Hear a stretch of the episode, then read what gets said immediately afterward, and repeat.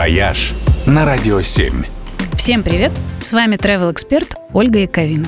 В этот уикенд справляет свой день рождения чудесное государство Маврикий.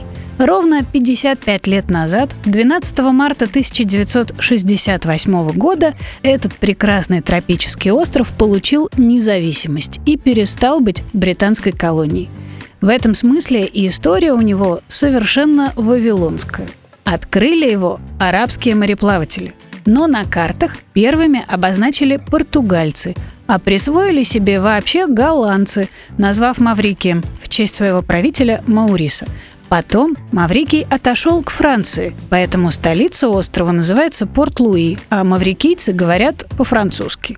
Но затем остров отвоевали англичане – подарив местным жителям конституцию, левостороннее движение и five o'clock. В общем, к моменту обретения независимости на Маврикии уже жили не только креолы, голландцы, французы, англичане и завезенные ими рабы-африканцы, но и индийцы, китайцы, арабы, индонезийцы и, ну, в общем, прочие земляне. В календаре китайские праздники сменяются пакистанскими, мадагаскарскими и европейскими и отмечаются дружно всеми жителями острова.